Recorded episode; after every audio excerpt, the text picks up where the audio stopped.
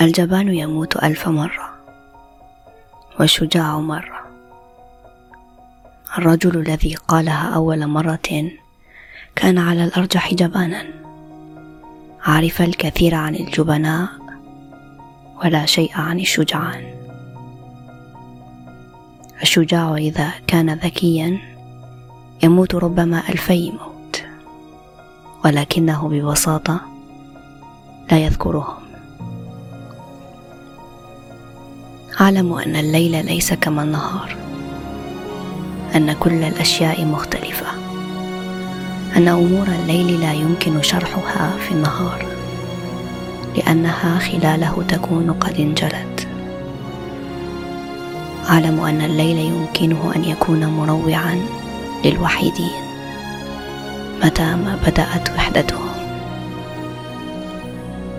إذا حمل الناس شجاعة كبيرة إلى الدنيا.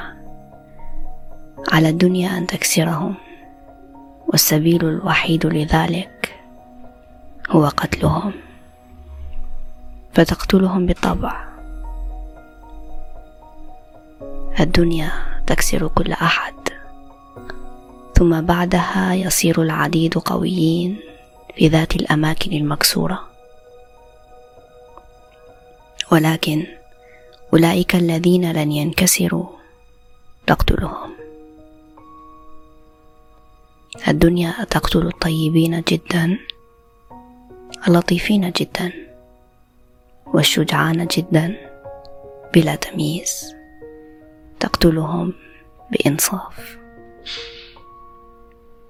إذا كنت احد من هؤلاء فتيقن أنها ستقتلك أيضا.